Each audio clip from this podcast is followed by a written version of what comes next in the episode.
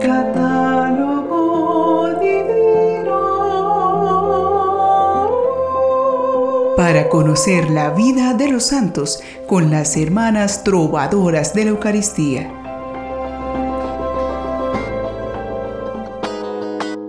Bienvenidos a dejar que su imaginación vuele a recorrer la historia de la Iglesia, reflejada en la vida de los santos. Es momento de descubrir en las páginas del catálogo divino muchas enseñanzas de fe y de espiritualidad. Es posible que escuchando estas historias hayamos caído en cuenta que definitivamente la santidad no tiene un molde único para todos.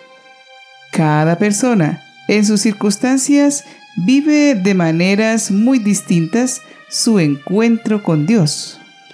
El punto común para todas las personas es su descubrimiento del amor que Dios le tiene y abrirse a ese encuentro personal con Él. Pero, ¿qué pasará después? Es un misterio, porque no sabemos de qué manera ni en qué contexto va a ser probada nuestra intención de ser santos y de ser coherentes con nuestra decisión de seguir a Jesucristo. Aprendamos entonces de las experiencias de los santos de hoy, que en su realidad supieron dar su sí de respuesta fiel al Señor. Los santos patronos de este día 19 de octubre son San Pedro de Alcántara, presbítero, San Pablo de la Cruz, presbítero, Santos Juan de Bebreuf, Isaac Jox, Antonio Daniel, Carlos Garnier, Gabriel Alemán, presbíteros y mártires. Santos Ptolomeo, Lucio y otro compañero mártires, San Aquilino Obispo, San Asterio Mártir, San Sabiniano y Potenciano, presbíteros y mártires, San Varo, soldado mártir, San Grato, obispo, San Joel, profeta, San Edvino, monje, San Verano, obispo, Santa Fridesguide o Fredesvinda, abadesa, San Felipe Howard, padre de familia y mártir. Santos mártires Lucas Alfonso Gorda, presbítero, y Mateo Coyoye, religioso. Beato Tomás Helge, presbítero, y Beata Inés de Jesús Galant, virgen. La historia de la santa de hoy tiene un poco de leyenda, sin embargo nos pone a pensar de qué manera permitimos nosotros que un tercero decida sobre nuestra felicidad. Dejemos que nos dé su enseñanza en este día la vida de Santa Fredesvinda de Oxford. El primer relato de la vida de la santa figura en la obra Vita Sancte Fridesguide, preservada en un manuscrito de comienzos del siglo XII, más o menos entre los años 1100 y 1130, copiado por John de Worcester. Nos relata que Santa Fredesvinda nació en Oxford, Inglaterra, alrededor del año 650. Era hija del rey Dida de Insham, que gobernaba la región de Mercia, cuyas tierras ocupaban el oeste de Oxfordshire y los tramos superiores del río Támesis, y de su esposa Safrida. Su nombre significa paz fuerte o vínculo de paz. Como parte del estilo de vida de los nobles, su educación fue confiada a una dama de nombre Algiva. Fredesvinda sintió encenderse en su interior la llamada a la vida religiosa al leer un día la siguiente frase. Todo lo que no es Dios es nada. Entonces empezó para ella un nuevo proyecto en su vida, en el que quería dar todo el centro a Dios y que finalmente, con la ayuda de su padre, el rey, materializó en la fundación de un monasterio en el que empezó a vivir su consagración junto a otras jóvenes de la nobleza. Siendo joven, fallecieron sus dos padres. Poco tiempo después, la princesa Fredesvinda llamó la atención de un joven rey llamado Algar, rey de Leicester. Él mostró su intención de casarse con Fredesvinda, sin embargo, ella, deseando permanecer en su compromiso de pertenecerle toda a Dios, lo rechazó.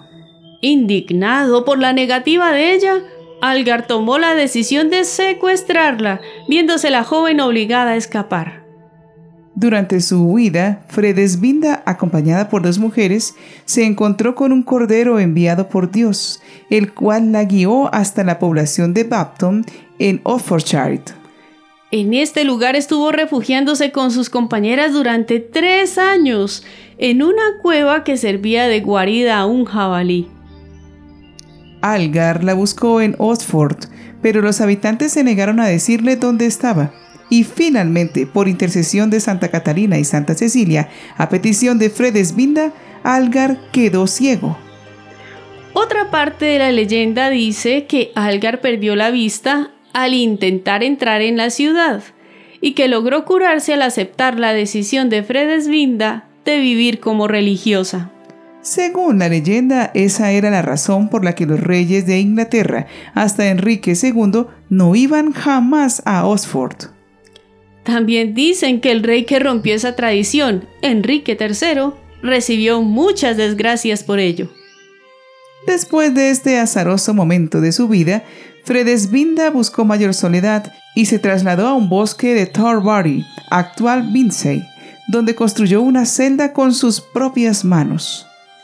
Para evitar tener que ir al distante río Támesis con el fin de recoger agua, Fredesvinda rezó a Dios y al instante brotó agua de un pozo que al día de hoy es considerado milagroso. Actualmente en la iglesia de Santa Margarita de Vincennes se halla una reconstrucción del pozo. Desde siempre este pozo fue lugar de visita de muchos peregrinos. Hay muchas historias de milagros obtenidos por su intercesión. Por ejemplo, el de la curación de una niña ciega y el de un hombre leproso, al que hizo la señal de la cruz, lo besó y fue inmediatamente curado.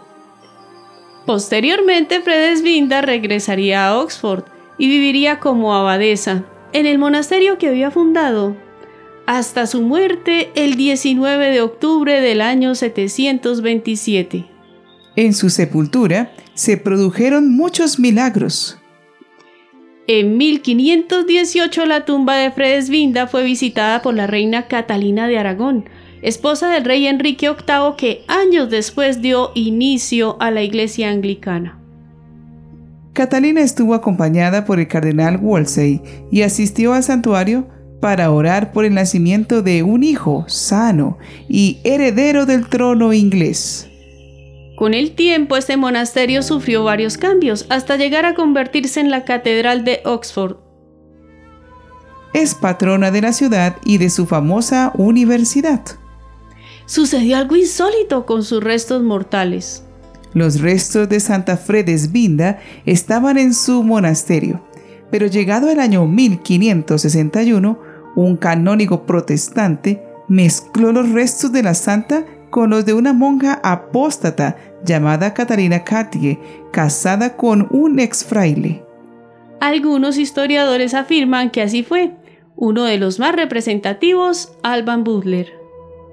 La herida de estas crisis religiosas generó unas grandes hostilidades que reflejan el dolor y rechazo causado por la división. Pero no se buscó a Dios, sino las ideologías humanas sacando a Dios de la vida, no queda bien, sino el mal. Muchas personas que actúan con maldad lo hacen impulsados por los resentimientos, su dureza de corazón y orgullo herido. Olvidando su propia dignidad, no pueden reconocer la de los demás y por ello no piensan en las consecuencias de sus actos. Las personas heridas por pecados, traumas, circunstancias dolorosas se dejan llevar y arrasan a los otros, queriendo aliviar el dolor sufrido, pero se termina haciendo sufrir a los demás. Nada más lejano de lo que Dios quiere para nuestra vida. Fredesvind, al igual que muchos de nosotros, se encontró en su vida con alguien que quiso por medio de la violencia, la intimidación, la amenaza, hacerle daño a su dignidad e integridad. Por ello, les invitamos a todos a orar por aquellas personas que nos han hecho daño, como Santa Fredesvinda, para que Dios les quite la ceguera de su alma y sane sus corazones y no continúen lastimando a nadie más. Unámonos a esta pequeña oración pidiendo que sean sanadas esas heridas en las personas que nos perjudican e inducen a que se comporten de esa manera. Hoy, Padre, quiero presentarte a este hijo tuyo. Tú le conoces por su nombre.